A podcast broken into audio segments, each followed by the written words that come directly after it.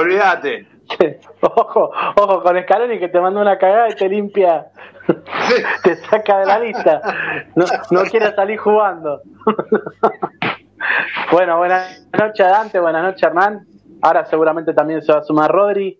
Eh, nada, este San Lorenzo que, que, te sigue desorientando, o sea, no, no queremos liquidar a ningún hincha, o sea, quienes nos están liquidando son los dirigentes y estamos la palabra liquidación le queda perfecto a San Lorenzo porque es, lo que están haciendo, nos están rematando. Bueno, vamos a estar contando, ¿no? Ahora, ¿qué fue lo que pasó esta semana? ¿Cómo llegó Paolo Montero? ¿De qué manera llegó Paolo? ¿Quién maneja Paolo? ¿Cuáles jugadores podrían llegar a venir? ¿Qué pasó el fin de semana? Un quilombo terrible en San Lorenzo que no, no habló nadie, ¿no? Pero bueno, vamos a estar anticipando todo esto, lo vamos a estar contando una vez presentada la mesa. Tengo al mejor rodete de San Lorenzo, no al otro mamachota que tenés. una tuvo acá, mami. Mamita, tenemos nosotros. En, en épocas pasadas hemos invitado a cada muñeco. Nunca más. Al señor Dante Guevara, ¿cómo anda Chapo? Buenas noches. ¿Cómo están? Buenas noches, Ale, bueno, Pablo, Bernie, Rodri que está por entrada, la gente que está del otro lado. Eh, ¿Cómo estamos? ¿Qué sé yo? Esto es una espiral que, que no deja de sorprendernos lunes tras lunes. Eh, a ver, nadie quiere matar al hincha, en todo caso sufrimos como decimos entre todos, pero, pero déjame decir, Ale, que, que más allá de todo, ¿no? Más allá de lo explosivo, de lo tóxico, dañino que es el mundo de San Lorenzo, eh, yo sigo orgulloso de ser de San Lorenzo. Y si puedo salir a la calle con la remera, salgo. Y si tengo que parar, pagar algo, la billetera tiene el carnet y el carnet no sos Marcelo Tinelli, digamos, claramente. Eh, a, eso apunto, a eso apunto. veo, veo mucho oficialista de turno eh, tratando de desligarse, ¿viste? Tratando de cargo. Pero me estás cargando, allá ni, ni siquiera eso les queda, ¿viste? Es, es vergonzoso, entonces, nada, es como pasa Para siempre, mí- lo que queda es el hincha. Para mí, Dante, que algún abogado estuvo asesorando, ¿eh? Le digo, le digo deslíguense de esta bomba porque esto, cuando explote, están todas hasta las manos. Es una vergüenza, es una vergüenza.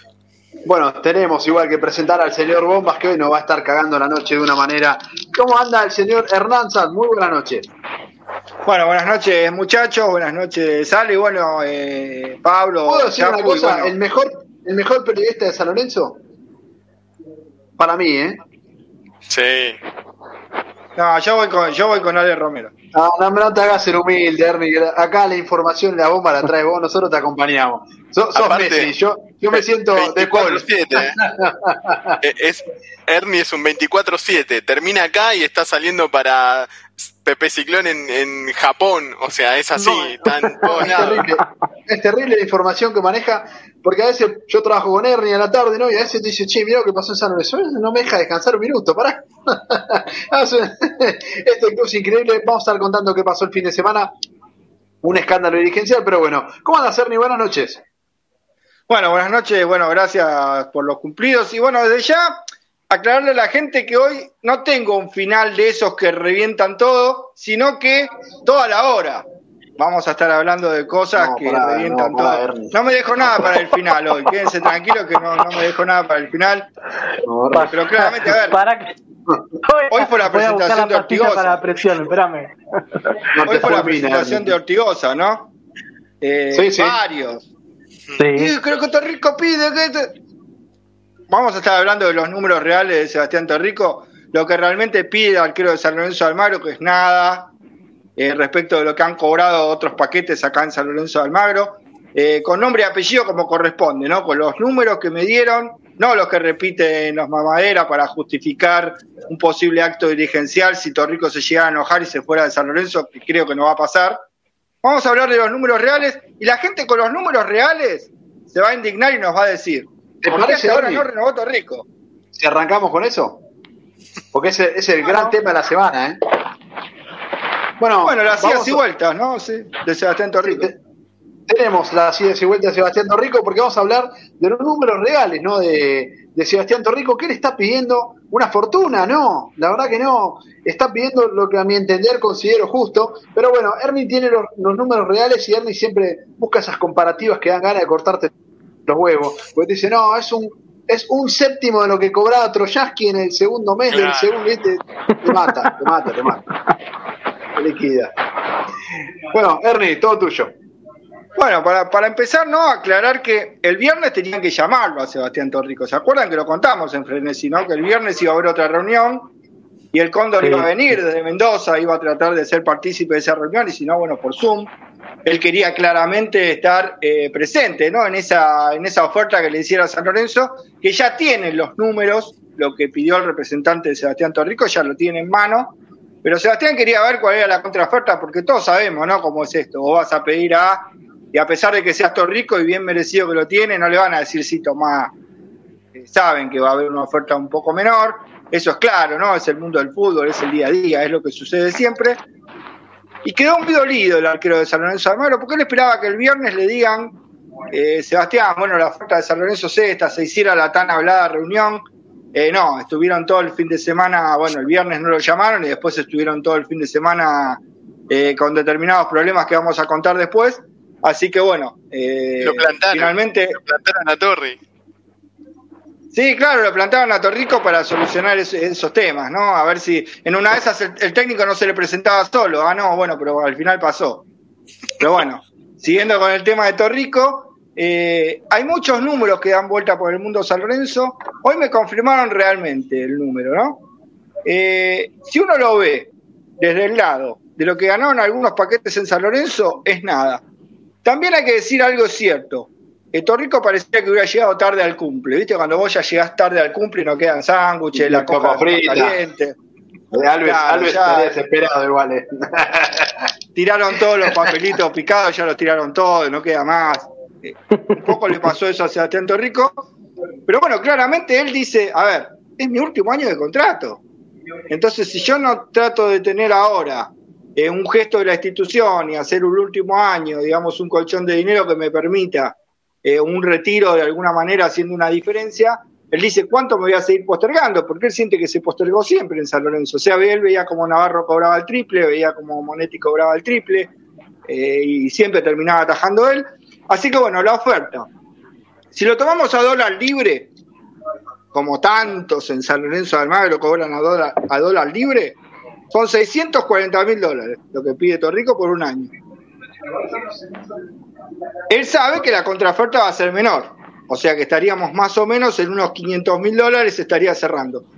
500 mil dólares es un montón de plata, ojo, no estoy diciendo que sea poco, es un montón de plata. Pero Di Santo cobra 1.2, Ceruti cobra 1.2, eh, Monetti se va de San Lorenzo con un millón, eh, Peruzzi un millón, Piatti si San Lorenzo le renovaba pasaba un millón cuatrocientos.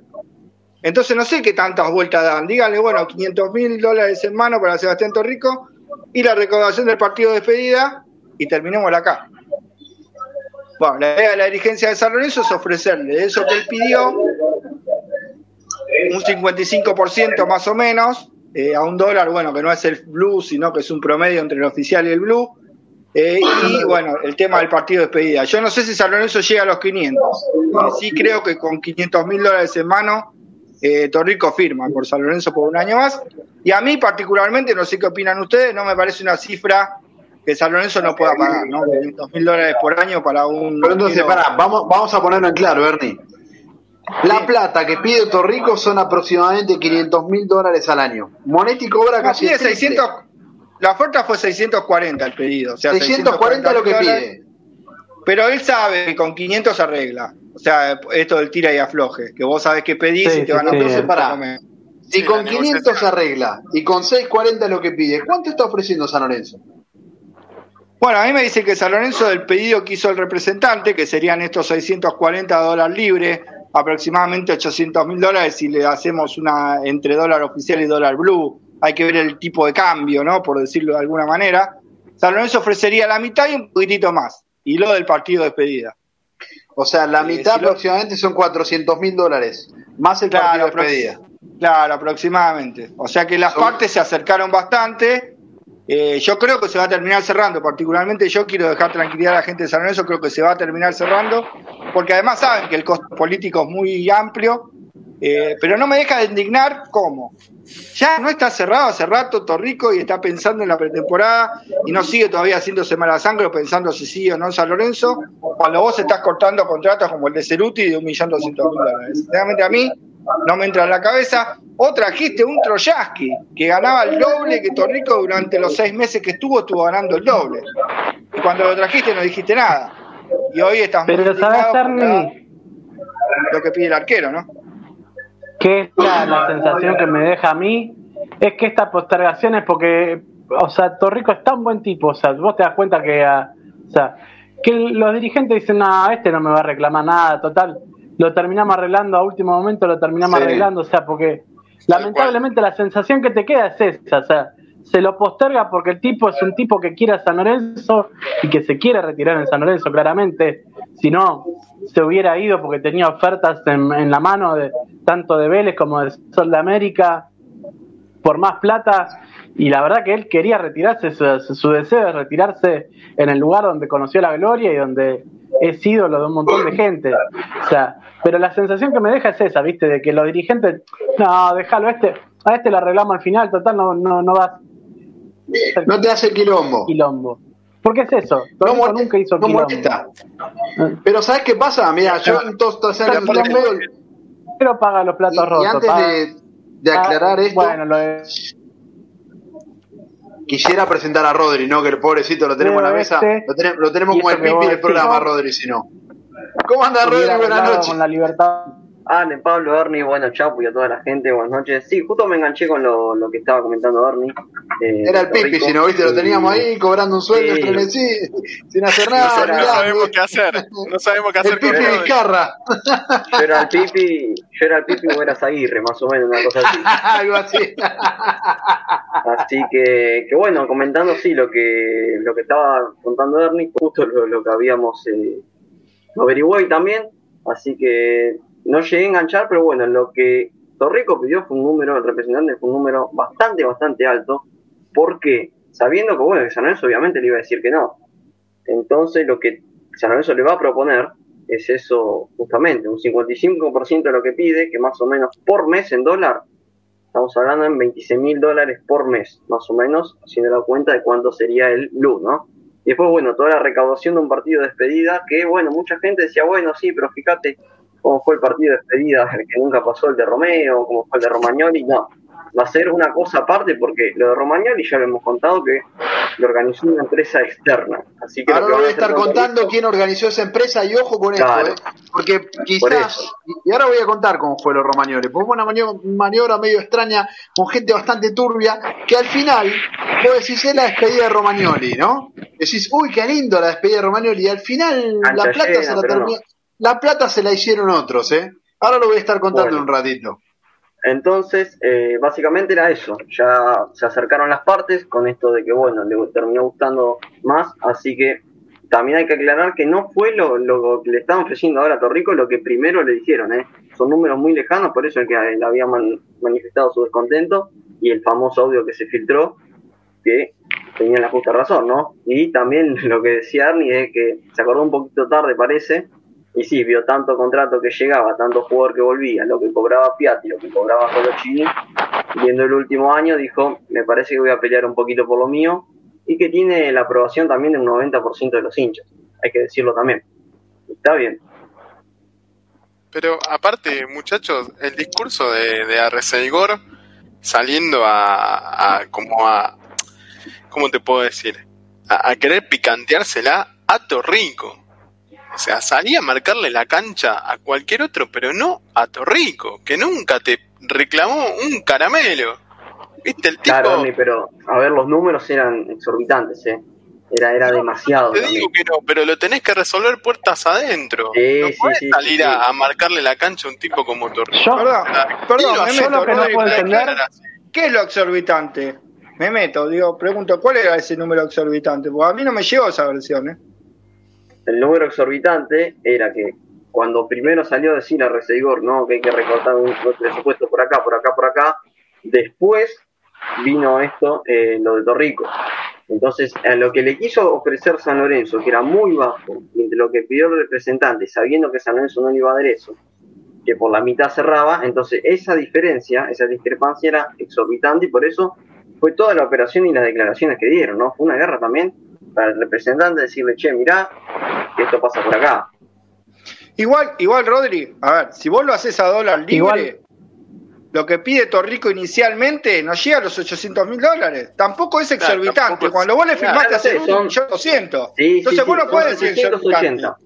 Para hacer, Vos podés eh, decir que San hoy San 780. Lorenzo no lo puede pagar. Pero vos no podés hablar de exorbi- exorbitante y señalar con el dedo al arquero campeón de América cuando vos le pagaste a Ceruto un millón doscientos No, y trajiste a eso Piatti un la millón postura. doscientos. Por eso también la postura de Torrico. Igual, Torrico Ernie- lo suyo y lo que se ganó. Chicos, ¿saben lo que me sorprende a mí igualmente? Eh, las declaraciones de, de Seigor. Eh, o sea, yo no puedo entender que ese tipo maneje el sindicato de la televisión. O sea, no sabe el impacto que tiene cuando habla en una declaración. O lo- O sea, para mí lo sabe no mejor solo que eso, nadie. Lo que dijo Para de mí lo que Guedes, está haciendo Pablo lo que dijo de es Guedes. No, lo que sabe, dijo de Guedes- Para mí, lo- sale, para mí lo sabe, lo sabe y es, es muy hábil. A ver, vi gente minimizándolo, diciendo, no, que este tarado, no, no, no. Saben y Lo son muy Guedes hábiles. Una lavada de A manos veces- también, ¿eh? Bueno, por, por eso por eso digo. Sí, lo de Guedes, habla, decís, bueno, candidato el del ¿no? a mí no me vengan a hinchar la bola si le va mal a Montero. Tal cual. Lo trajo. Es que, a ver, muchachos, hay una realidad con esto, ¿no? Que cuando hace este tipo de declaraciones, a veces es mejor el primer golpe y el primer impacto a que te sigan pegando mucho tiempo después. Porque si es la frase grondona, todo pasa, pasa nada. Decís, te putean 10 minutos Puerto Rico, después no pasa nada, te putean por lo de Guedes, no pasa nada. Subestimar la inteligencia y la capacidad de recibir para mí es un error. Te puede gustar o no las declaraciones, yo creo que pifiarla así, yo a- al menos yo lo dudo, ¿eh? Yo lo dudo. Pero, ah, lo dudo que pero le esa manera un inexperto. Pero claro, ponele que el tipo eh, es un, eh, digamos, una estrategia lo que él está haciendo. ¿Qué beneficio tiene? Desprenderse, desligarse. Si está Obvio. todo. Olvídate. Porque aparte, lo, ¿Sabe- ¿Sabes lo que me indigna de este tipo? Que él cada declaración que da parece que estuviera hablando de que asumió en San Lorenzo ayer. Y el tipo viene hace años formando parte de esto. Yo creo que lo que está Parece que él haciendo. se desprende, ¿viste? Él como que dice, y nos encontramos con esto, y tenemos que resolver esto como si fuera algo nuevo. Hermano, vos fuiste cómplice todos estos años de la realidad actual que tenemos. Eh, Dante no es el único. Un sindicalista, ¿conocen a un sindicalista que haya renunciado a algo? No No. renuncian.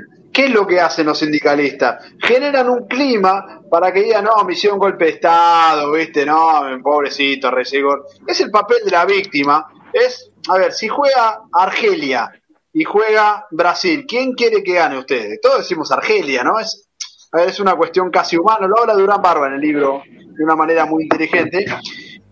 ¿Por qué? Porque habla de que siempre nosotros apoyamos al débil. El ser humano tiende a apoyar al débil. Entonces, si vos, si el tipo renuncia es un hijo de puta, si le hacen un golpe de estado, autogestionado aunque sea, ¿eh? Decís, Sí, sí, sí. sale, sale parado, sale parado. Abdo, por ejemplo, donde hicieron golpe de estado, salió parado de San Lorenzo, sigue haciendo su negocio. Un sindicalista no renuncia. Yo creo que lo que está buscando a recibir es un clima de mierda. Yo creo que está incómodo en el cargo. A ver, co- ¿ustedes creen que le pueden filtrar un audio a un sindicalista sin, que, No. sin tener consecuencias? Es imposible. Nadie le filtra un audio sindicalista. Se le hizo filtrar él para decir, no, viste, yo no quiero asumir. Se encontró con esto, ¿eh? Esto no lo buscó él. Yo creo que si le decían, che, mirá, en seis meses vas a asumir vos, yo creo que el tipo se bajaba de la lista, ¿eh? No quería saber. fue el enroque que hicieron rápidamente al último momento. Tal cual. Claro, tal cual. El tipo no quería Igual saber nada. Se encontró quiero, con te quiero esto. aclarar también Sí, que Tinelli tampoco quería, que fue por otro lado que tuvo que terminar siendo. Tinelli tampoco quería. Bueno, a, eso voy, ¿no? Con el tema de, de que hoy es el presidente de San en funciones, ya que Tinelli se bajó, ¿no? De una manera cobarde otra vez, se terminó bajando el, el hombre del Botox, y de una manera increíble, ¿no? Sacándose de las redes, desligándose de todo. A mi entender debería haber elecciones anticipadas en San Lorenzo porque si no está el vice, no está el presidente, a ver, La gente no votó a esto. Es como que asuma el, el último vocal. La gente no, no asumió, no votó al último vocal. La gente que lo votó, votó al presidente Tinelli y al vicepresidente Lamen. Ninguno de los dos está. ¿Seguro? No, a ver. ¿Qué, qué, qué Lo que picante? pasa es que ahí está. Es jodido, es Creo jodido que Bernie, ¿eh? No te deja No, pasar es que, una, es que ¿eh? creo No, que el te- hilo, te el liquida. hilo de la cuestión está ahí, chicos, porque a ver, a Reseigor es la cara visible, es el tipo que lo mandan a declarar, el tipo que declara eh, cosas increíbles como la de, por ejemplo, no sé qué voy a hacer con Romagnoli. A ver, si no sabes qué vas a hacer con un empleado, mandar el telegrama, sea Romagnoli o sea el que sea, porque claramente vos tenés que saber qué función darle a un empleado dentro del lugar que estás. Bueno, y el San Lorenzo está muy acostumbrado a las propósito. dirigencias, las segundas guitarras, las terceras guitarras del San Lorenzo, están muy acostumbrados a que solamente manda uno. Si no es Lamen, es Tinelli, si no es Tinelli, es Lamens. Y hoy claramente es Matías Lamens el que tiene el poder en San Lorenzo de Almagro. Lo que pasa es que está tan quemado que no sale a hablar. ¿Quién le creería algo? Entonces, claro, Es es más, más. elegante que salga a hablar a Reseigor. Y esto tenemos que contar, y esto nos trae de colación lo que pasó el fin de semana, Ernie, lo que pasó el viernes, precisamente, donde, a ver, para los descolgados, igual la gente que escucha Frenesí no es ninguna descolgada, siempre está muy pendiente de la información. Pero si ponele que te metiste, ¿no? Como por ejemplo se metió Hernán Caire, le mandamos un abrazo, ¿no? Hernán Caire, que... Para, para el público, el público nuevo que se va al sumando. público, al público nuevo como Hernán Caire, bueno, el otro día se escuchó Peregrini, hasta la hija de Pipo se escuchó. no creo que para felicitarnos, ¿no? Pero bueno. A. Pellegrini le decimos que se ponga el barbijo en- si va a ser nota.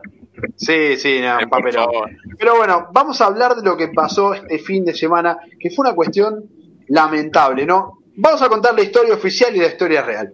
La historia oficial, la, en realidad dos historias oficiales. La primera historia oficial es que Seto se comunicó con Pablo Montero y asumió como técnico. Excelente, tenemos un nuevo técnico, todo bien. La historia real, o parcialmente real, ahora vamos a contar la real, es que Paolo Montero asumió con el aval de Seto, pero el resto de la dirigencia no sabía nada. Es más, a Reseigor salió a declarar que iban a hablar con Guede el fin de semana. Entonces, ¿qué pasó? Claro, el tipo se presentó, se anunció, y era como, ahora no podemos bajarlo porque es un papelón histórico, es presentar un técnico. ¿Se acuerdan la de Vivaldo en, la tele con, con, con Beraldi? Le dijo, no, flaco, no, no te vamos a contratar. Fue un papelón terrible para la dirigencia de Boca y era el flaco Vivaldo, no era el técnico. La historia dice que Seto se comunicó con Pablo, que le dijo, bueno, vas a ser el técnico, que faltaba la confirmación finalmente de la comisión directiva, cosa que no terminó sucediendo porque se iban a reunir con otros técnicos, Moretti, como siempre, tratando de meter la cuchara para meter a Pipo. Entonces, ¿qué terminó pasando? Pablo Montero, bicho, viejo lobo, en una radio de Uruguay se presentó como nuevo técnico. El técnico soy yo. Voy a decir, los dirigentes me dijeron Crack. un quilombo interno terrible porque los dirigentes dijeron, ¿qué pasó acá? Por Dios, mirá. No, los bilardeó a todos. Bilardo estaría orgulloso. Hizo la de la, la, Bilardo 10 minutos y díganle lo la que hizo. Pónganle cuando frenesí a fue el sorteo Bilardo. de que empataron Sí, y, y van y van a sorteo por la copa y tiran la moneda al aire y se Salgamos le a festejar. acercó a, a manera y le dijo salgamos a festejar le hizo la misma Entonces ¿Se autoproclamó? salió, ya está En una radio de Uruguay encima, ¿viste? Nada, hermoso, hermoso todo. Salió a festejar, ¿no? Y finalmente, claro, después tenía pautado una entrevista en ESPN que le quisieron bajar y no pudieron porque era un papelón. Esta es la historia semioficial, o sea, contamos la historia oficial, la semioficial, vamos a contar la historia real de lo que, de Claro, lo que con, con el detalle, Ale, que con el detalle, Ale, que Seto dijo que el técnico elegía a él o, renunciaba. Estuvo a poquito de renunciar, ¿eh? Y Bueno, ahora- no, ahora- no, Pero Ahora te doy el bien, pie a vos, Ernie. que, que lo elegí doy vos, bueno. Te doy Pero, el pie a vos, Orni, a contar todo el quilombo que pasó, porque esto obviamente trajo consecuencias. ¿Sí, Dante? Digo, no, a ver, simplemente un, un comentario, pero no está bien, digamos, no es la lógica. ¿Para qué se lo contrató a Seto siendo manager? ¿Para qué él contrata el DT? Me parece que por una vez en la vida te puede gustar más o menos Montero, pero primaba la lógica. O sea, siempre venimos improvisando año tras año. Si contrataste un manager para que contrate un DT, se supone que le diste la vía libre y el poder para hacerlo. Por ah, por eso digo, hasta ahí, hasta esa parte de la historia, no le veo nada irracional, más allá de que obviamente tenés que contar con el aval de la, de la comisión directiva, pero se supone que los poderes para hacerlo te lo dieron, sino para que te contrataron. Bueno, hasta ahí va muy bien. Sacando que San Lorenzo funciona todo al revés. Ahora va a contar el quirombo, Ernie, porque yo voy a contar la historia real de lo que pasó con Pablo Montero. Es, que estaban acostumbrados a que esté Romagnoli en ese puesto. Claro, tal cual, un sí, un sí, sí, un sí fácil. Pero no está Romagnoli. Hay otro tipo un poco más bicho. Pero no vino por Seto la historia, ¿eh? Y esto lo vamos a, lo vamos a contar, no fue por Seto la cosa, ¿eh? La cuestión fue la siguiente. Lo que pasó, y antes de hablar del quirombo, todo este, Seto se quería ir a la mierda, estaba enojado, estaba verdaderamente enojado, porque claro, él tenía su técnico, cuando un dirigente le consultó a Seto, le dijo, che, y al final, ¿quién viene? Anda a preguntar a Moretti, le dijo. Porque Moretti estaba meta cuchara, meta cuchara con el hombre de. Ah, con Pipo. De el hombre de Rulos. Bien, se quería ir a la mierda Seto en ese momento, ¿eh? ¿Qué pasó? Lo llamó a Lamens, Seto. Porque claro, tiene una confianza y una relación desde el momento en que jugaba. ¿Qué le dijo Lamens? Vamos a hacer una cosa. Vos llamalo a Montero, decirle que está cerrado y que salgan los medios. Yo te banco. O sea, la cosa no fue ni de Montero ni de Seto, ¿eh? Porque Seto se quería ir a la mierda. O sea, lo que quiere hacer Lames es correr a Moretti del poder, sacarle, tirarle un costado, decir, vos no me rompa más las pelotas, porque ve que es el único dentro de ahí que algo puede aspirar, el resto son arrastrados. Entonces, ¿qué pasó con todo esto? No querían que Moretti imponga el DT porque, a ver, si te va bien, agarrate. Y si te va mal, que última fue Seto.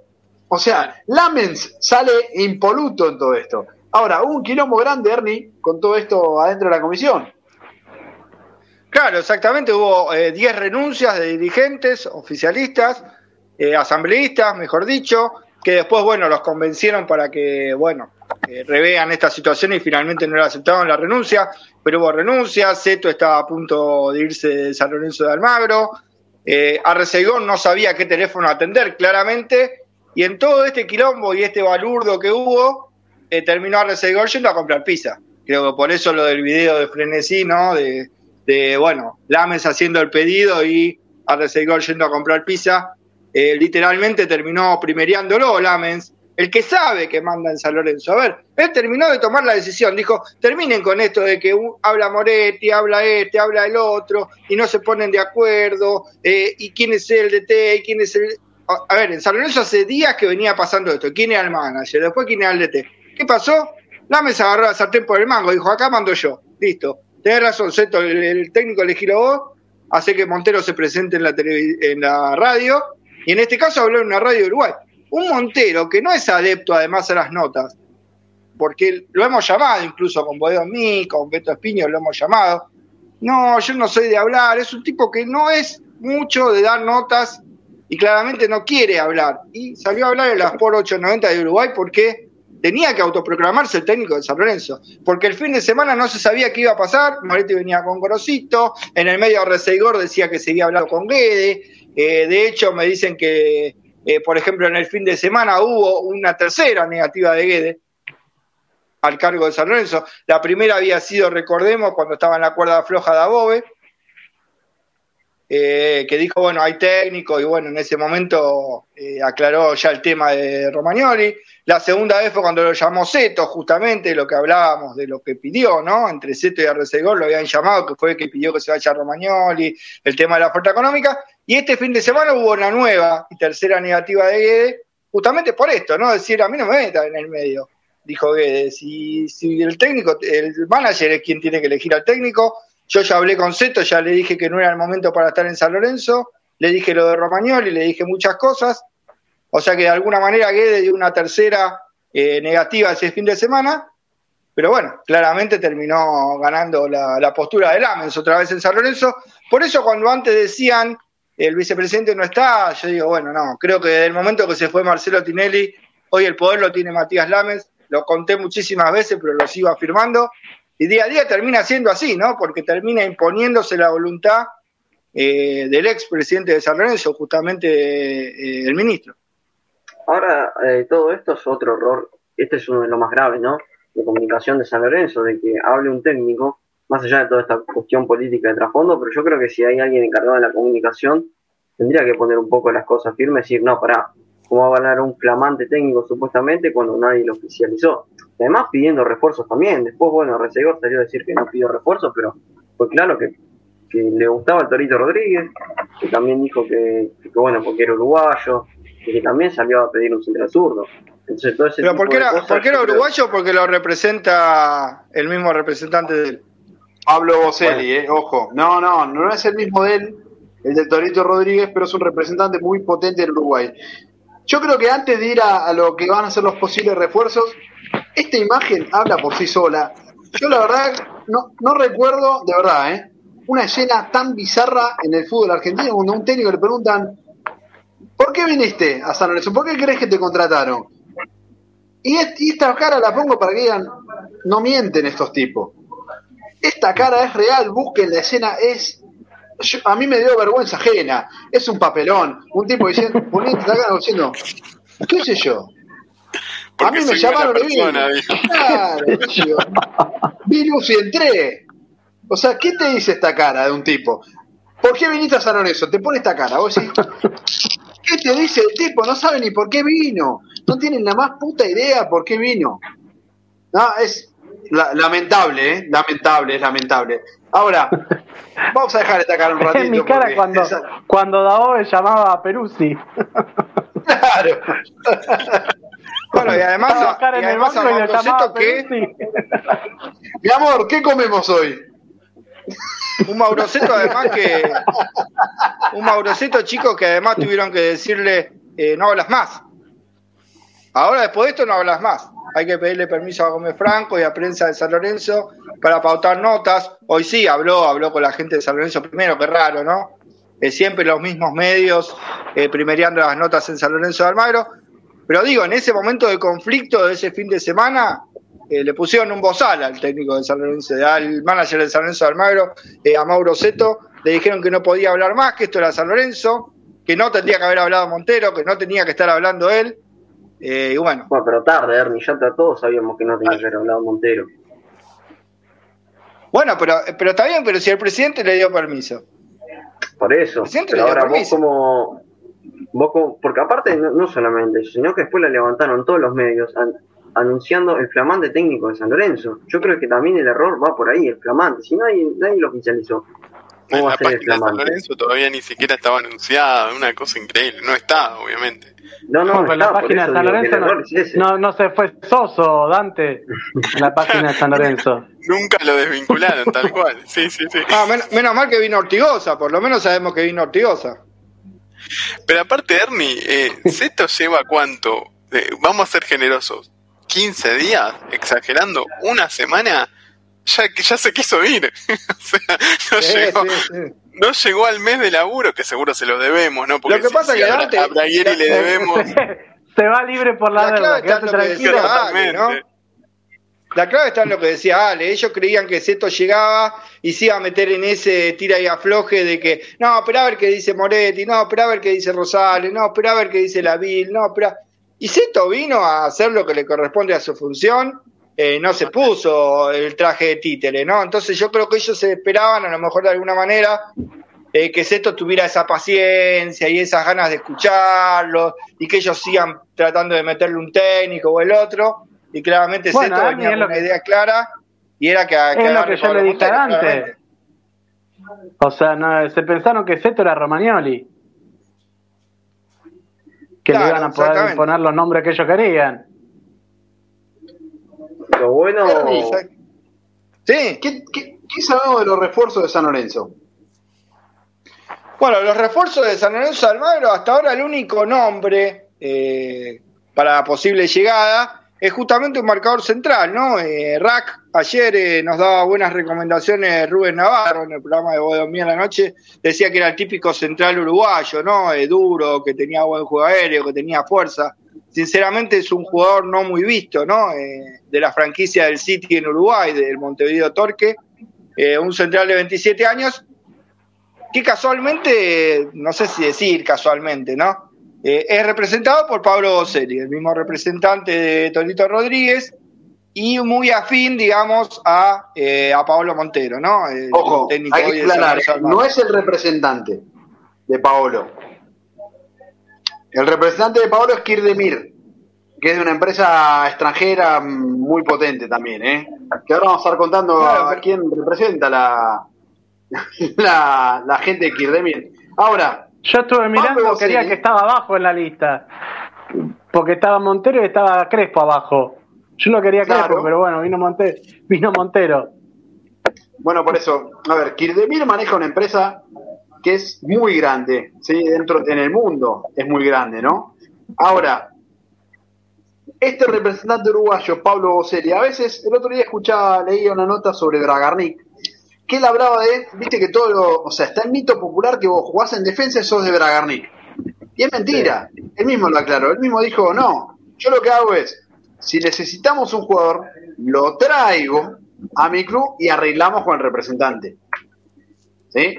Entonces, no siempre es que lo maneja. Ahora, Pablo Montero, o el nombre que suena, es este muchacho, eh, Pa- eh, Jonathan Rack, que justamente es un eh, representado por Pablo Boselli. Pablo Boselli es un delincuente, ¿eh? Pablo Boselli se metió en Nacional de Montevideo, hizo un quilombo, le afanó pibes, porque empezó a trabajar pibe de para las inferiores. le robó pibe de las inferiores es más. Santiago Rodríguez, en un extremo derecho, que era de los mejores que tenía Nacional, se lo afanó. Entonces, desde entonces la dirigencia de Nacional lo declaró persona no grata, ¿eh? Ojo, ojo porque estamos metiendo un delincuente en San Lorenzo. Y estamos abriendo la puerta a un delincuente. Pero convengamos que el, problema lo, lo tenemos adentro también, ¿eh? Ojo, que, que venga uno más. No, ya sé, no. Que. Se va a tener que cruzar con algunos. Nene, Acá también Ojo. tenemos lo nuestro, ¿eh? Ojo, ¿eh? Mano a mano le peleamos. Pero a ver, por ejemplo, Kirdemir, que es el que maneja esta empresa, bueno, hemos hablado, ¿no? Que maneja a este muchacho, a Crespo también, la, la empresa esta, pero bueno, maneja jugadores eh, un poco más. EGC eh, Group puede ser, Ale. ¿El de Kirdemir? Eh, no, Pablo Boselli, me dijeron EGC Group, Ah, sí, sí. pero que, que está muy vinculado justamente con Kirdemir, ¿no? O sea que es. No directamente es el mismo, pero sería como si fuera Bragarnik con algunos otros representantes, ¿no? Que no son directamente Bragarnik, eh, firman en nombre de otros, pero de alguna manera están, están relacionados. Es lo que me dijeron a mí. Bien. EGC con Kirdemir. Esperaba Bueno, que es una filial, Ernie. Es Algo así. Como una filial. Como pasa, por ejemplo, con el representante de Braguieri, que no es directamente Bragarnik, pero eh, tiene algunos negocios. Claro. Comparten Bueno, este muchacho es el dueño del fútbol uruguayo, ¿eh? Ahora, se busca Jonathan Rack, ¿qué más se busca, Ernie? Bueno, no, de los nombres, hoy para llegada solamente está eh, en pie lo de Jonathan Rack como un ofrecimiento. Hubo un ofrecimiento también de Víctor Ayala, el ex jugador de gimnasia, el paraguayo. Eh, muchos ofrecimientos, pero nada, nada firme en el que San Lorenzo haya empezado negociaciones. Hoy la única, bueno, se habla ahora de Vareiro, que le dijo que no a San Luis de México, y habría un sondeo también por Vareiro, pero claramente no hay nada firme, o sea, no hay una negociación que San Lorenzo esté haciendo de manera firme, sino hasta ahora todos ofrecimientos. Eh, según el manager Zeto, quiere esperar ¿no? a que se depure el plantel de alguna manera y hablar más con Montero, que Montero tenga algunos entrenamientos, que vea lo que, lo que tiene San Lorenzo a nivel juveniles y que la principal prioridad está justamente en que esos juveniles ocupen los puestos eh, y no tantos refuerzos. Con esto no quiso decir Ahora- tampoco que no van a venir refuerzos, sino que es como todavía un poco prematuro eh, hablar de refuerzos en San Lorenzo. Eh, lo primero sí es me parece- buscarle salida ¿no? a los jugadores. Ernie es que le abrió la puerta a Braguieri, ¿no? Porque, o sea, si vos salís a declarar que, que querés un central zurdo, o sea, ya está. le- No, yo no, dije, sí, yo creo que yo creo que ya sabían, ¿no? Que Braguieri, desde que vino a San Lorenzo, San no Lorenzo lo- no le pagó un le peso. dijeron que no lo cuente, decís vos que Seto ya, ya le dijo Claro, no ya sabía de alguna manera que a Braguieri no le pagaron un peso y tiene un contrato alto. Entonces era la manera de liberar a Braguieri para que pueda eh, retornar a Lanús, que termina siendo deseo del jugador. A ver, Ale lo dijo muchas veces esto, ¿no? Eh, vos, vas a, vos vas a instituciones chicas y a lo mejor vas a cobrar mucho menos, pero lo cobrás. Claro. Y a veces Sí. en el club grande es mucho más el contrato, pero no lo cobran. Entonces hay momentos en los que el futbolista prefiere, prefiere quedarse con esa plata en mano, ¿no? Otro tema también es la deuda con Di Santo que tiene San Lorenzo. Bueno, ¿qué tenemos ahí, Rodri y Santo? Porque Bueno, ahí Di Santo se, se fue por la deuda de Pablo Díaz, ¿no? Sí, eh, según lo que me decían hace Qué un rato, que bueno, que, que sí, todos sabemos que eh, Boca lo quiere, que ya esta semana se cerraría que va a ser jugador de Boca. Se habló primero, bueno, de 3 millones, después bajó a 2,7, después a 2,5, a 2,3. Eh, a mí me dicen, ojo, también del lado de Boca, que no te quieran meter un jugador de Boca en el medio de la negociación. Pero para Así aclarar que también, hay que Rodri, ser autos por ahí también. Para aclarar, ¿cuánto, cuál, ¿cuál es la penalidad que nos puso el TAS para abonar por Pablo Díaz? ¿No, no es 2,3? 2,4. Dos- De Sí, 2,4. así son Y bueno. 2,5 y, Y- eh, y- bueno, un 5% anual de interés. Consulta. qué casualidad, Bo- qué Boca. casualidad que justo machea, ¿no? La deuda, de lo, porque más de un partidario salió a festejar que, que nos beneficiaron con el con No, el- pero, a ver, la resolución a ver, del Chapu, TAS. con- Y tenemos que A pagar. ver, Chapo. A ver, Chapo, con el tema de Di Santo que no me quiero ir, ¿no? Porque vieron que le dije al principio que no voy a dejar cosas para el final, pero, pero esto va a ser toda la hora así, digo. Eh, ¿Alguien vio bien el contrato de Di Santo con San Lorenzo cuando, cuando Di Santo llegó a San Lorenzo? Es la cara de Paolo, mira, en este momento. Bueno, Di Santo cuando llegó a San Lorenzo, llegó en la misma modalidad que los Romero. O sea, San Lorenzo le pagaba un monto a Di Santo en todo concepto. Ese todo concepto era prima, sueldo y compra del pase. ¿Qué pasa? Ese contrato con Di Santo es por dos años. San Lorenzo no terminó de, co- de comprarle el pase a Di Santo y además le debe dinero. Entonces, realmente, de la venta de Di Santo a Boca, ponerle que sean 2.4 limpios, ¿son para San Lorenzo todos- todo ese dinero? Realmente no es para San. Lorenzo todo ese dinero. Tenés deuda con el jugador y no le terminaste de comprar el 100% del pase. O sea que vos tenés que saldarle esa diferencia de dinero para terminar de hacerte con el pase de Di Santo, pagarle lo que le debes a Di Santo, para recién quedarte con una diferencia. Hoy me dijeron que. San Lorenzo, si se queda con un millón de dólares limpios en mano por Di Santo es mucho. No. Dice llanamente es como que vos tengas un, un auto muy caro de alta gama, debas mucha patente y tengas que pagar, eh, vender ese auto para pagar esa patente. Pará, Sí. Ernie, pará, pará, porque tiraste una bomba así al pasar. ¿Cuánto le queda a San Lorenzo? Pues Pará, pará. No, no, me está matando. Si le queda- un palo. Si le queda un millón de dólares en mano limpio es mucho. No, todo es un escándalo. ¿eh? Y yo que pensaba que íbamos a pagar al, al equipo chileno. Que qué ingenuo, ¿eh? No. Por eso dije que no me la, no me la quería quedar para el final, pero, pero la cuenta es fácil. A ver, si vos con 2.4 de dos años a Di Santo le estás comprando su pase y vos ese 2.4 todavía no lo pagaste, porque no cumplió dos años de contrato de Santo en San Lorenzo, no le terminaste de comprar el pase. Es como que hoy quieras vos vender a Melano y digas Melano es propiedad de San Lorenzo. No, San Lorenzo a Melano le hizo un contrato por tres años y le iba comprando el pase. Recién se hacía dueño del pase cuando pasaban los tres años de contrato. Igual pasa con los Pero- Romero, igual pasa con Gino Peruzzi. Pero entonces, Ernie, pará. O sea, la negociación es 2,5 de los cuales a San Lorenzo le queda un palo y 1,5 le quedaría a Di Santo, ¿no? Si tengo bien Claro, entendido, por la compra del pase del restante que San Lorenzo no pagó. Claro, a ver, en general, dos mu- do- si vos, hablamos de El tema, 2.5 ¿sabes- el tema, ¿sabes cuál es? Que, por ejemplo, acá nos dice que los derechos federativos son de San Lorenzo, que no puede jugar a ningún lado. El, el problema es claro, que con los Romero pasó lo mismo, con los, los Romero no se inscribieron en el balance. ¿Cómo es O sea, eso, eso- vale, lo de los derechos federativos? Lo- los derechos federativos son los que te permiten a vos jugar en un club, siempre tienen Claro. que ser eh, el 100%. Ahora, Eso es lo Quiero que saber- se vende. quiero saber qué pasó. No, eso es lo que se vende es el económico. Lo que quiero entender es qué pasó con los Romero, que no figuran como activos de San Lorenzo. O sea, cómo se ingresaron a San Lorenzo los Romero de una manera similar. Es como un préstamo, es como ir comprando una casa pagando el alquiler.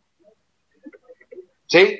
Entonces, vos vas pagando el alquiler y de esa manera vas pagando las cuotas de tu casa. Cuando terminas claro, de pero no pagar te van a dar la escritura hasta que no la pagues. pero no te dan la escritura hasta que vos termines de pagar, por eso no figuran. Entonces, Di Santo figura de una manera eh, como un préstamo a San Lorenzo, ¿no? Hay que ver cómo le ingresan, capaz que lo, capaz de los lo dos ingresan millones y-. Claro, de los dos millones Ojo. y medio que va a poner Boca, un millón limpio le queda a San Lorenzo, hay impuestos. O sea que ya en el medio estás hablando de un millón y pico. Y después tenés que. Eh, hoy a Di Santo le deben por los contratos más de 500 mil dólares. Y tenés que ver el porcentaje de pase que no le compraste. Está Perdón bien, quizás el jugador lo termine tema. cediendo para irse a Boca, ¿eh? Es una posibilidad que pueda ceder dinero para poder pasar a Boca. Pero hoy claramente si a San Lorenzo le queda un millón de dólares limpio, es mucho. ¿Y existe la posibilidad de que no sea San Lorenzo quien lo esté pagando y que lo haya traído alguien? Y sí, puede ser a préstamo. Porque, a ver, la O sea- figura de Di Santo, la figura de Di Santo para ingresar en San Lorenzo, igual que los Romero, es un préstamo donde se va pagando. Quiero saber cómo es eso. Cómo, no, pero Di Santo era jugador libre, ¿eh? Sí, por eso. Di Santo era jugador Igual- libre, igual que, igual que Melano. Igual la ficha sigue siendo de ellos, aunque vengan a préstamo.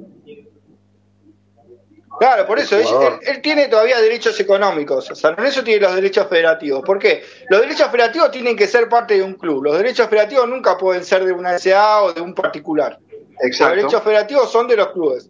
Pero los derechos económicos, claramente, los, todavía Es lo tiene que- parte el es jugador. lo que se vende. económico porque no le vendió todo su pase a San Lorenzo. Exacto, ¿qué es lo que Bueno, se vende? claramente, Di Santo Es, le va a es lo que terminó pasando con Este- con este chico, con Fertoli. Claro. Los derechos Por eso, federativos eran le de San Lorenzo, fantástico. pero San Lorenzo tenía el 25% de los derechos económicos. Claro. Lo Claro, que está vendiendo San total. Lorenzo, exacto, lo que está vendiendo San Lorenzo son los derechos económicos de Di Santo que tiene, que aún posee. No lo- y los derechos federativos, lógicamente, para que pueda jugar. Es como el caso Fertoli, es muy parecido a cómo se dio la operación. ¿eh? Claro, pero acá, pero acá hay un detalle, Ale. A ver, si, si San Lorenzo lo quiere tener a Boca, fantástico. y El jugador puede estar de acuerdo. Pero si San Lorenzo no arregla con el jugador, el jugador puede presentar los papeles en agremiado y queda como jugador libre. Porque San Lorenzo le debe plata.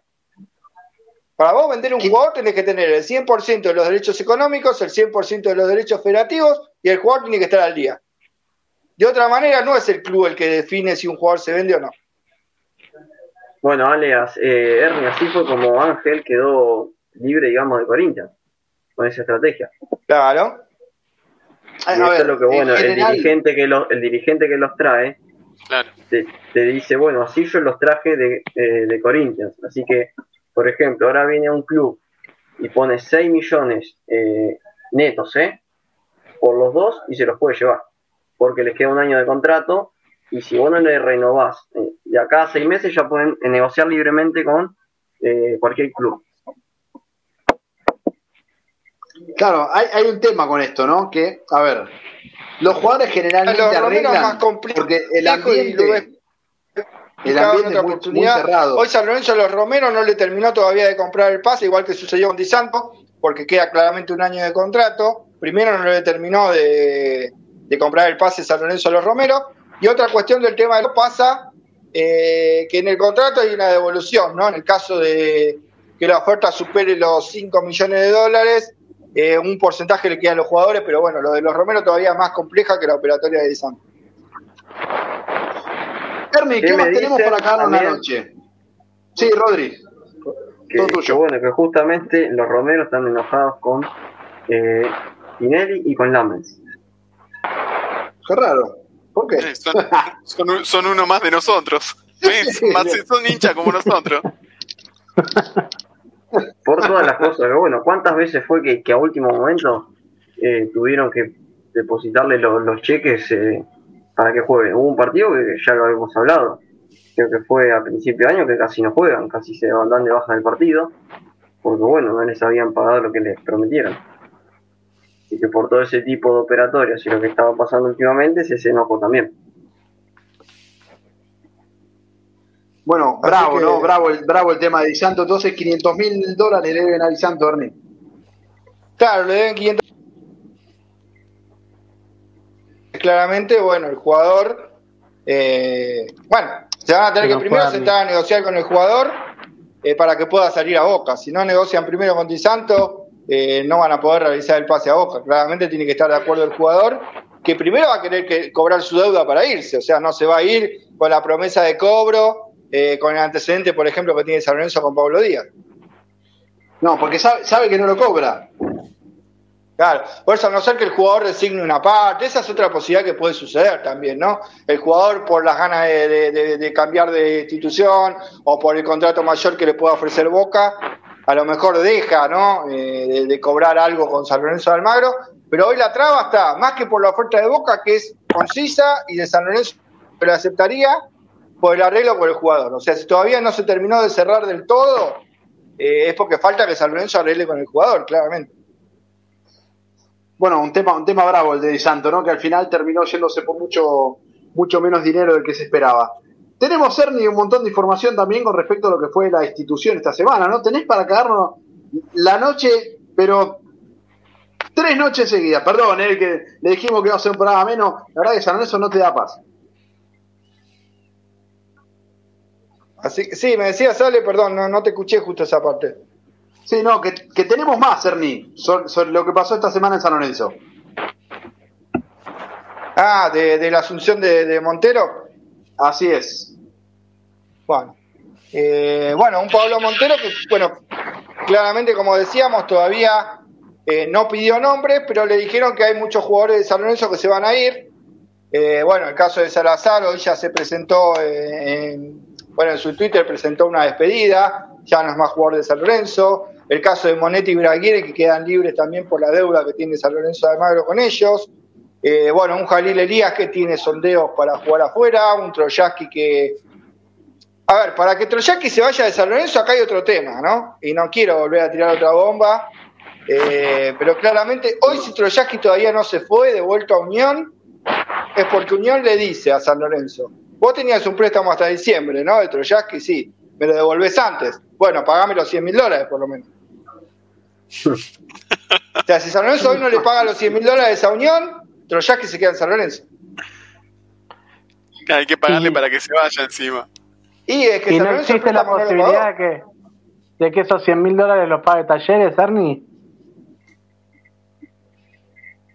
Y no sé, no, porque Unión le va a poner un nuevo costo a Talleres. Eh, no, no, no creo que lo vaya a descontar Unión. Unión quiere que San Lorenzo le dé lo que le corresponde. Estuvo seis meses el jugador en San Lorenzo y después, bueno, el arreglo lo hará con Talleres. Además, yo no creo sinceramente que Talleres eh, pague, ponerle por un año eh, los 200 mil dólares que pide Unión y encima le pague los 100 que debe San Lorenzo, la verdad que no creo.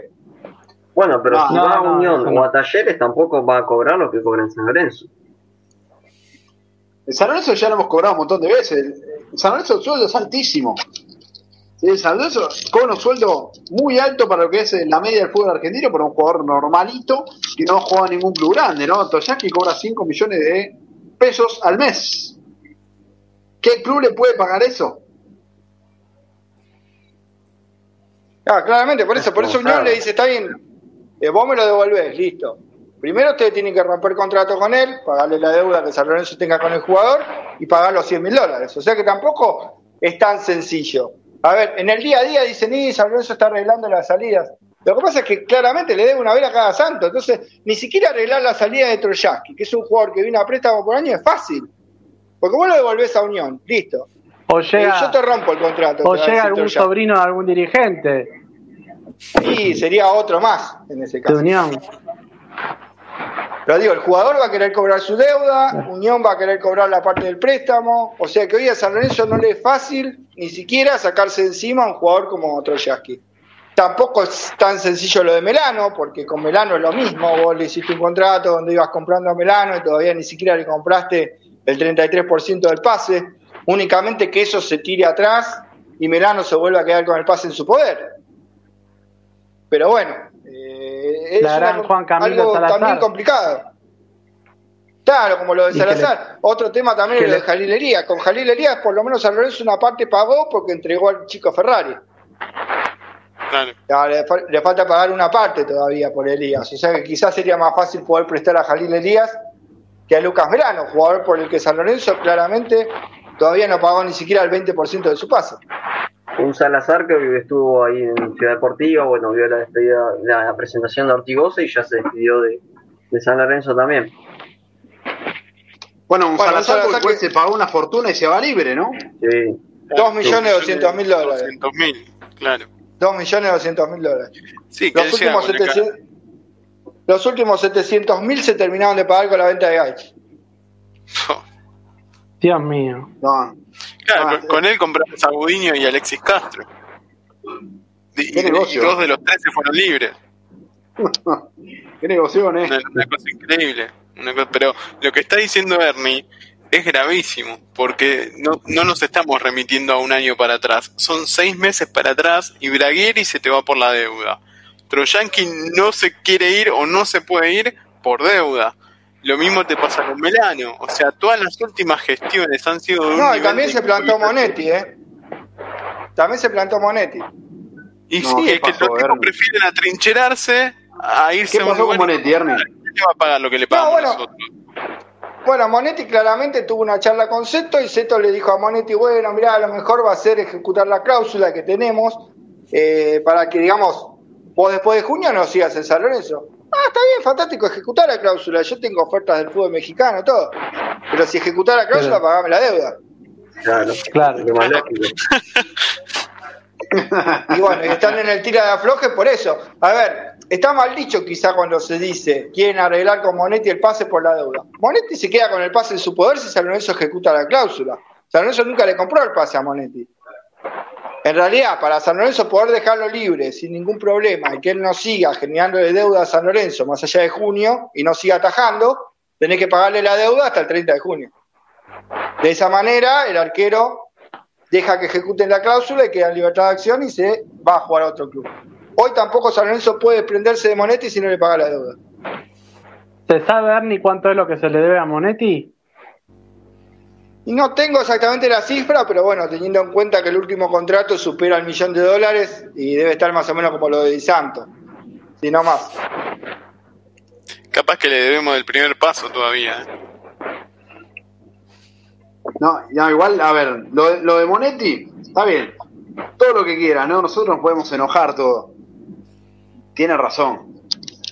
Tiene razón, la deuda con Monetti es muy abultada. Y a ver, Pero La- todos los la jugadores tienen realidad es razón que- cuando reclaman una deuda. Claro. Si Exacto. le firman las barbaridades que le firman, hay que hacerse cargo. El Claro, tipo quiere el cobrar lo el que le firman. no. no, acá nos dice, ¿no? El problema Primero no es pagame, el pero es así. quien le da a comer. Exacto, el firmó un contrato que realmente lo hizo un hincha huracán.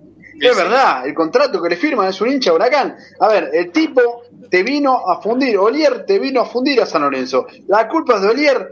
No, pero sí, en parte, digamos. A ver, porque si por ejemplo haces un contrato con el diablo, la culpa del diablo que te presenta el contrato, pero también vos lo firmaste el contrato sabiendo con el diablo. A ver, tampoco nos hagamos los boludos y tampoco nos hagamos los desentendidos con ese tema. Hay otro tema, Ernie, también que está rondando en el aire que quisiera ver eh, en qué situación está, que es el de Adam Vareiro, ¿no? Que tenía todo arreglado en San Luis y finalmente se cayó. Bueno, claro, se cayó. eh, supuestamente, bueno, la mujer de, de Adam Barrios es argentina, está por tener un nene y bueno, la idea de él es quedarse eh, quizá en una plaza sudamericana, ¿no? No, no, no irse a la plaza de México, eh, una plaza donde él ya estuvo justamente. Eh, bueno, por eso no cerró el el pase acuerdo. del Monterrey. Claro, el pase del Monterrey. Pero el Monterrey aclaró que al, al equipo que se lo quiera llevar a préstamo no, no tendría problema. Con San Luis iba a arreglar a préstamo incluso Vareiro. Pero es él, es él el que no quiere jugar en la plaza eh, eh, mexicana, digamos. Quiere jugar en una, en, una liga de Sudamérica porque, bueno, claramente la mujer está por tener familia, es argentina, preferentemente en Argentina.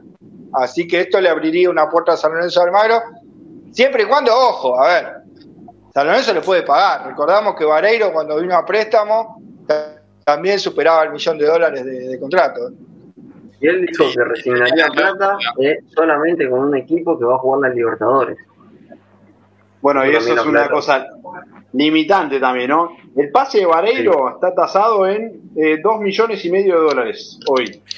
Pero Ale, cuando vino la primera vez no le habían puesto una cláusula de 7 millones. De que 7 nosotros habíamos millones, dicho, para- para- ¿Cómo van a traer un jugador a préstamo que después si la rompe no lo podés pagar? 7 millones valía. Sí, sí. Bueno, el representante, 7 millones, el representante pero cuando lo- Aldave, que es el mismo representante de Alario, y tiene muchos vínculos con Racing y muchos vínculos con Libertad de Paraguay. Yo creo que, a ver, yo no sé si Adam Vareiro, si viene San Lorenzo, la gente lo quiere y el hermano subió cosas, yo no sé si Adam Vareiro está dispuesto a venir a San Lorenzo en esta situación y en este contexto. Y Pizzi ya lo tuvo. A ¿Lo eso para Racing puede ser? Eh, eh, bueno, tiene muchos, Bueno. muchos contactos eh, con eh, Pedro Aldave con Racing. Es más, Lorenzo Muchachos. Melga- Melgarejo es un, uno de los jugadores que, que maneja, el Patón Guzmán, por ejemplo, Ansaldi, bueno, eh, Lucas Arario, tiene muchos contactos. El Newell tuvo mucho poder en su momento, llegó a Tacuara Cardoso.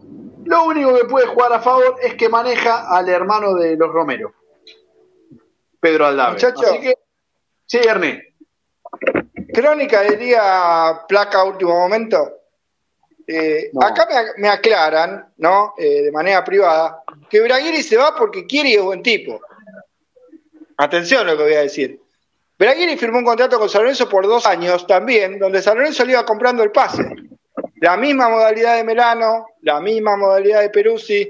O sea que si Braguiri querría, se quedaría en San Lorenzo cobrando dos años más hasta que San Lorenzo le compra el pase. O sea que O sea, en este caso- de comprar el pase, se retiraba ya por la edad que tiene. Sí, a decir lo y mismo. esto, Más voy, o menos, esto lo hace claro. San Lorenzo solamente. A los Esto 36 lo años le terminaba de pagar el pase. Y pero ahí está, esto lo hace San Lorenzo solamente. ¿A quién se le ocurre comprarle el pase a Melano en tres años?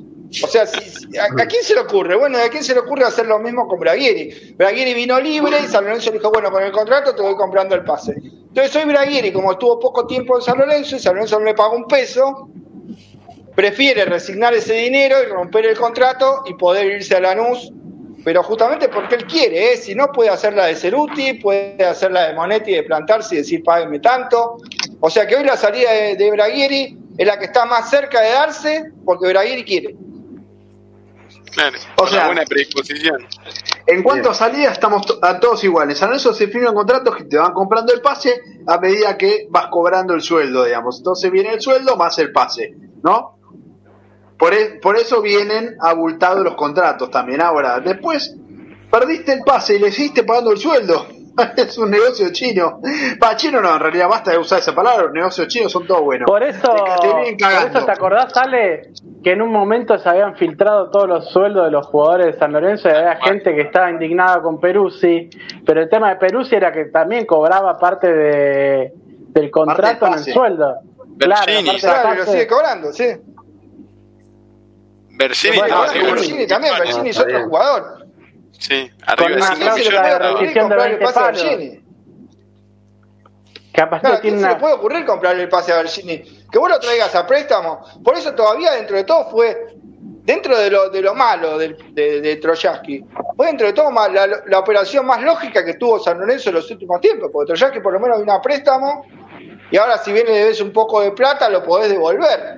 Las otras operatorias son todavía más groseras, porque vos le estás comprando el pase. préstamo por Con Peruzzi 200 pasó mil dólares no claro. sido. El préstamo fue de 200 mil dólares de Troyaski. Sí. San Lorenzo no lo pagó y si quiere que se vaya tiene que pagar por lo menos 100, que es la mitad. Claro. Y la deuda con Es lo el que lo- jugador.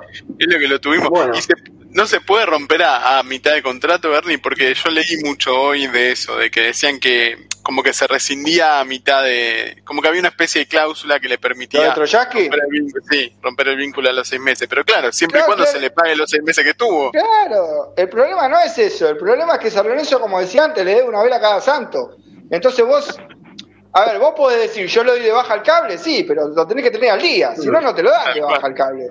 Claro. Es, es lo mismo, no te lo dan de baja si vos no estás al día. Bueno, hablando de es algo que, que se acuerdan, lo había contado hace más de un mes acá en el programa, que ya había dirigentes que tenían en mente vender la plaza de- del básquet. Hoy en día es lo que más se está hablando también, ¿eh? que hay mucha gente en contra, todo, pero acá se lo, acá lo dijimos hace un mes. Bueno, acá nos dicen, tiene una buena noticia, me estoy pegando un tiro. El problema es que no hay. Ojalá, no hay. San Lorenzo te liquida, semana a semana te liquida San Lorenzo. Llegó Ortigosa, llegó Ortigosa. Sí, lo mejor que, lindo de la, de la lo mejor que puedes hacer, ¿sabes lo mejor que podemos hacer? ¿Cómo están las bajas? Cara de Paolo. ¿Y cómo venimos con las altas? La cara de Paolo. Es el signo de San Lorenzo y no sé, qué sé yo. Hoy lo de, La la fue muy lindo. Sí, lo único, Claro, lo único. Lo único. Acá Lucas nos dice, Para- no, para la que buena la gente noticia se sería que no haya noticias. La verdad, el problema es que hay noticias, el problema es que hay noticias todos los días. A ver, Todos los a ver, días. ya me y cansa domingo, el eh. perro, me dice. bueno, si quiere una noticia, la despedida de Torrico pude acceder a, a qué empresa se la darían, ¿eh? Lo que Ah, ahí está. A, no, a la que hizo la de Romeo no, porque salió media media. La, Para- de- No, Para- el cierre, sos vos- esta vez sos vos el que le vas a cagar el cierre a la gente. Mira, le, le- mira, no, le voy a tirar así como dato de color, ¿no? La despedida de Torrico lo que le ofreció la dirigencia fue que se la gestione Guillermo Marín, que fue a través de imagen, de, de imagen deportiva, digo bien, la que le gerenció a Romagnoli. ¿Se acuerdan? Ahora, WTF otra vez. Exacto, WTF es la que supuestamente quieren que eh, gestione la despedida de Torrico, porque dice que es una empresa exitosa. Esa empresa exitosa fue un escándalo hace muchos años, porque manejaba la empresa de, Messi, la Fundación Messi, que fue un escándalo de lado de, de lado de plata, porque vendían las entradas cero y supuestamente se vendieron no sé cuántas. Las entradas cero son las entradas de protocolo. Vendieron no sé cuántas entradas con plata en el narcotráfico en Colombia. Después, también, es más, fueron los que trajeron a Correa Volta al Metrobús, ¿se acuerdan la guita que se llevaron? Y en fin. Toda buena gente. Y es más, Guillermo Marín, que se dedica hace 20 años a la organización de eventos, trabajó con Macri y con Massa, incluso trabajó, era socio de Juan Navarro, que era dueño de Excel, de Excel Group. ¿Se acuerdan de Excel? No. Y con Gustavo También Rivas. Me suena, tienen me la suena. organización de la Copa Davis, ¿no, Ale? Exacto, tiene la organización de la Copa Davis porque organizó aquel del Potro Federer en Argentina. ¿Se acuerdan? Sí, sí, sí. También organizó los, los partidos de la Fundación Messi en Colombia, donde se lo acusó a Lionel y la familia ¿no? de haber lavado dinero en el narcotráfico y haberlo enviado a paraísos fiscales.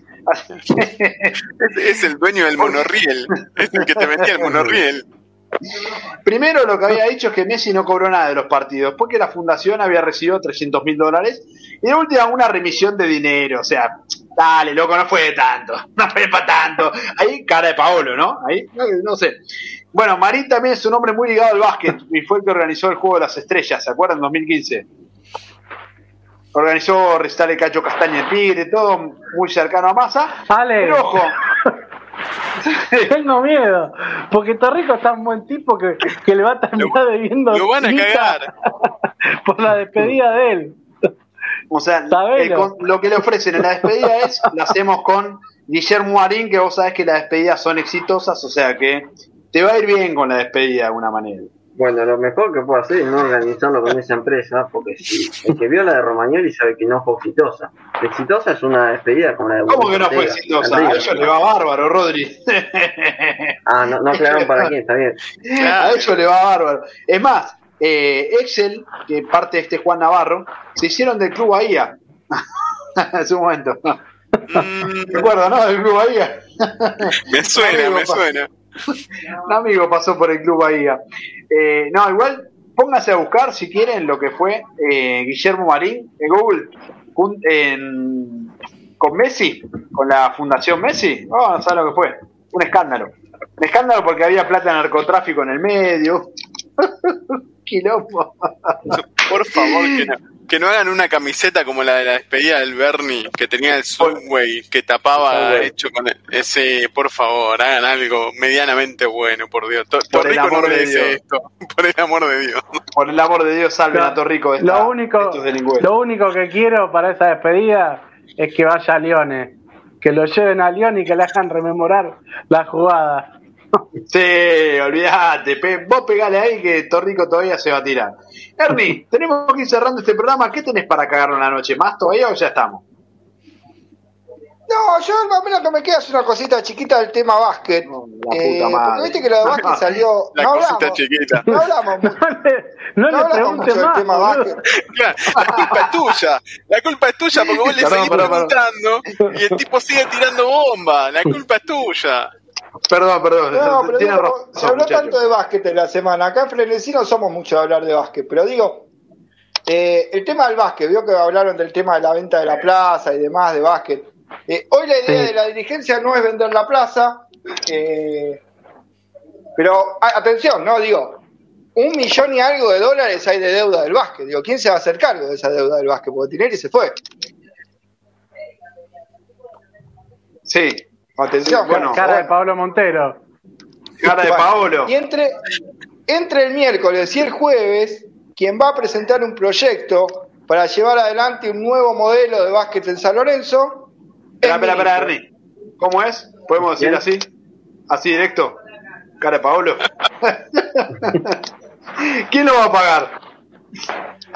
No, quién va a pagar la deuda no sé, pero hay una persona que quiere presentar un proyecto para hacerse cargo del básquet, un nuevo formato del básquet en San Lorenzo, y esa persona es ministro. No, no, no, pará, no, no, no, no, uh, la bomba. Me encanta porque te dice algo chiquito, ¿viste? Ah, no, algo chiquito.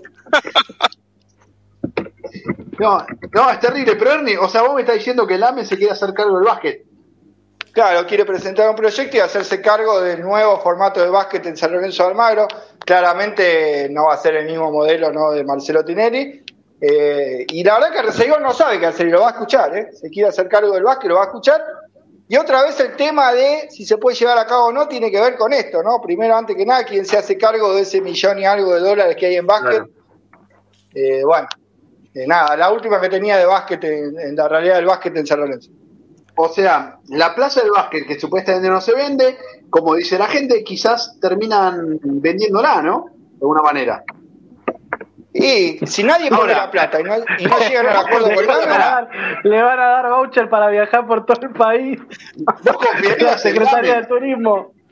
Yo creo que Lamen te dice voy a arreglar el básquet y te tiene una pelota ovalada. Claro. O sea, Los, los Acá empieza a tenemos volei. Claro. Bueno. Tenemos equipo de rugby otra vez. Imagínense, ¿no? Lo delincuente que este muchacho, que San Lorenzo puede tener un nuevo embargo, ¿eh? Atento con esto. Debido a que se le cortá, adeudan, se le adeudan unos mutuos de una cifra bastante considerable, alrededor de 30 mil dólares, al socio Alberto Castro, que era asambleísta, ¿no? Por ello. Pero bueno, no importa, a ver, sos asambleísta, prestaste guita a San Lorenzo, no tiene por qué deberte. Eh, sin interés económico, ¿eh? O sea, no le puso interés a Alberto Castro, no es que quiso hacer un negocio, prestó 30 mil dólares para el fideicomiso de la Vuelta a Huevo, y por entonces Lames, que era presidente, eh, accedió a devolver el mutuo, ¿no? Decía en 12 cuotas sin interés, yo te lo devuelvo, no te preocupes, San Lorenzo no le pagó una sola cuota. Después de, yo pude leer el, pude leer la resolución judicial, ¿no? Que está todavía en curso. Eh, se comprometió Matías Lamens, dice ahí en la justicia, ¿no? Se comprometió Matías Lamens a pagarle de su bolsillo si no le podía pagar San Lorenzo antes de finalizar el contrato. Cosa que no ocurrió. Matías Lamens se va de San Lorenzo y cuando Alberto Castro lo fue a buscar, y esto no lo digo yo, eh, lo dice la justicia, pueden buscarlo en el expediente, ¿qué le dijo Matías Lamens? Anda a reclamarle a San Lorenzo a hacer un juicio. Esto consta en acta, ¿eh? No lo digo yo, no es palabra mía, no me contó nadie, consta en el expediente, anda a hacerle un juicio a San Lorenzo, le dijo Matías Lamens, un tipazo, ¿eh? un presidente que hemos tenido. Ale, ¿este expediente que decís es del 2018? no, el expediente, sí, pero está en curso hoy, ¿eh? Sí, Está en no, curso porque- El expediente es del Sí. 2018. Sí, sí, Sí, sí, sí. Lo leí. Eh, hoy está en curso todavía y ahora salió una inhibición por 30 mil eh, dólares, justamente, que saldrían de la televisión. Cuando se dicen que San Lorenzo ya cobró los derechos de la televisión, es relativo, porque San Lorenzo cobró los derechos de la televisión, pero no los pudo usar porque están todos inhibidos por el caso Palacio, el caso Reniero y el caso de este muchacho, ¿eh? Y el caso de Berucci, el caso de, bueno. el caso de este. seguir toda la noche. que hagan fila. Capaz que está esperando que se vaya libre por la deuda. Claro. No, pero, pero, pero ¿por qué? Y ahí aparece- Si el ministro, Aparece. el ministro, el ministro siempre debe hacerse cargo de las cosas que dice, ¿no? Es un ministro que, que fue presidente de San Lorenzo, tiene un muy buen trato con sus empleados, empleadas. No, no, no, para no, Ernie, no, no, está por patinar. ¿Sabes que está por patinar? No digo nada más, nos vemos. ¿Sabes que te está por ir a la mierda? Para, no, Ernie, pero bueno, vos no vayas a contar, no seas hijo de puta, de contar que tuvo que poner un montón de guita porque se volvió una empleada. No, no, no, No, pará, no, no, no, no, no. no lo cuentes, Ernie, no, eso no se No, no lo quería. No, esas cosas no se dicen. No, co- coincido, Al pasto, muchacho. Bueno, nos preguntan acá la cámara. Cómo juegan los equipos de Paolo Montero. Paolo Montero el otro día, bueno, primero que todo, ¿cómo juegan los equipos de Paolo? Como pueden. Como el culo. Supuestamente, bueno, en San Benedetese jugaba 4-3-3 eh, le ha hecho meter ocho goles a Bota en un torneo, así que evidentemente Eso, terminó... eso es Sí, meritorio. no, no, no, meritorio. Terminó haciendo el rendimiento, está bien, en la sede de Italia, ¿no? Pero. A Pablo lo pidió Lucas que está escuchando el programa. ¿De qué se ríe? No dice mi cuervo. A ver, hemos tenido quejas por ser negativos, ¿no? Negativos por cantar la situación, lamentablemente, no nos queda otra, muchachos. No tenemos que poner onda, pues si no es para pegarse un tiro en el juego. ¿Cómo juega los equipos de Montero? En Rosario Central eran equipos bastante duros, bastante cerrados, ¿no? Eh, en Colón verdaderamente no, no le fue bien, pero en Rosario Central era un equipo bastante ordenado, bastante duro, los centrales tratan de jugar mano a mano. Un equipo, ¿cómo, cómo puedo decirlo? ¿Cómo, ¿Con qué técnico lo podríamos comparar? El fútbol argentino. No sé, el gallego, los equipos de Gallego Méndez. Bueno, justamente Ale, ayer, eh, ayer le preguntábamos en voz mía a Rubén Navarro y nos dijo una frase que, que creo que marca el pelete, ¿no? Lo que serían los equipos de Montero. No vayan a esperar un fútbol vistoso. Bueno, a eso voy. Así A eso voy. esa fue la ¿Entrena frase. la suerte? Bueno, pero si los puede asociar a Ramírez, los Romero, Ortigosa. ¿A quién? ¿A Ramírez? Ramírez. Ramírez tiene pasaporte ya hecho. Ya le sacaron la camiseta y todo. Claro, ya está, el número perdió. Bueno, muchachos, para tenemos-. Po- Pobre Rodri. sí, asociar, lo, bajamos, asociar. lo bajamos un tazo de nuevo. Mi trencito chuchú. Bueno, tenemos que cerrar este programa, lamentablemente. no, la verdad que, que hemos informado todo lo que pudimos. Tratamos de ser positivos. Les juro que tratamos de ser positivos. Tenemos buenas noticias, pero no las hay. Hay juicio por todos lados. Te cae un técnico que de repente se presenta antes que los dirigentes se enteren. Te renuncia el asambleísta. Se te baja la plaza de básquet. Te renuncia el presidente. Es un quilombo, San Lorenzo. Lo único bueno que hay, bueno, la hija de Pipo, que nos escucha, que está bastante buena. Así que. ¿Qué No, pasará, qué pasará con Romagnoli, no? ¿Qué pasará con el Pipi No en el próximo capítulo? el ver, El próximo capítulo de. Romagnoli. ¿Puede ser que no cobre desde mayo? Uy, Ernie. No, no va más, ¿eh? Seguramente, seguramente. Uno de los que tiene deuda también, el Pipi Romagnoli, seguramente cuando se siente a negociar. Tiene una oferta de un equipo del ascenso, me dijeron el Pipi Romagnoli para dirigir. Eh, pero bueno, claramente, ¿no? Primero tiene que arreglar su salida del San Lorenzo y seguramente, bueno, también pedir la plata que le den. 3,6 sabe el millones equipo, de dólares. Nada más ni nada menos. ¿De qué equipo, ¿Sabe el, Ernie? El del equipo del ascenso. Ascenso? Antelmo no es, ¿no? No, no, no, no me dijeron el equipo, me dijeron que es un equipo que se está armando bien, que es un equipo competitivo. Y ¿Me la puedo hecho jugar? una oferta. Es más, Romagnoli se lo. ¿Me la, pu- ¿Me la puedo jugar por un equipo? ¿Por qué no? Dígalo. Gimnasia de ¿Por Mendoza. qué no? Dígalo. Gimnasia de Mendoza tiene un montón de vínculos Ah. con San Lorenzo. Y atento con Taller Escalada, porque Taller Escalada, Bueno, el presidente de Talleres, es que- asambleísta de San Lorenzo, que acaba de asumir eh, Manfredi. ¿eh? Así que atento en un futuro Talleres, que seguramente Hacienda Nacional B, pero eh, atento, atento con esto. Para mí, en el Nacional B, es Gimnasia de Mendoza. Bueno, Un que como bien decía Rodri, de su etapa de de su etapa de asesor no cobra desde mayo, le deben plata desde su paso como jugador. Y bueno, 3.6 millones de dólares la deuda con el Pipi, lo dijimos el pasado frenesí. Eh, a ver, para que la gente se quede con, de tranquila con un tema, ¿no? Eh, con el tema de deber no hacen diferencias, o sea, todavía se le debe plata a Angeleri, para que le, le- darnos una idea, ¿no? Bueno, estamos, estamos en, un, gran problema. Bueno, tenemos que cerrar este programa ahora sí. Si no, somos el Gracias Marcelo y la verdad que Gracias Marcelo duró, duró hasta que lo fletaron. Así que bueno, muchas gracias por estar del otro lado. Espero que lo hayan pasado bien, que por lo menos hayan informado y que tienen la realidad de San Lorenzo. Nosotros no somos un programa que eh, ayuda a los dirigentes a robar, como he visto. Fui testigo de gente, periodistas San Lorenzo que dijeron sean más vivos para afanar. Nosotros esa cosa no las hacemos, nosotros vamos por otro camino. Le contamos la verdad, le gusta a quien le guste, si le gusta bien, si no le gusta, está todo bien. Esa es la mierda, Guti. Así que bueno, muchas gracias Dante, muchas gracias Rodri, muchas gracias Pablo, muchas gracias Ernie. Carita de Paolo para cerrar este programa. Esto ha sido Frenesía Subrana del programa del hincha, que le gustó bien, a que no le gustó. Bien, también nos reencontramos el próximo lunes. Esperemos que con buenas noticias, por el amor de Dios. Muchas gracias, que pasen muy buena semana. Si son de San Lorenzo, traten de pasar una semana amena al menos. Un abrazo muy grande, buena semana para todos.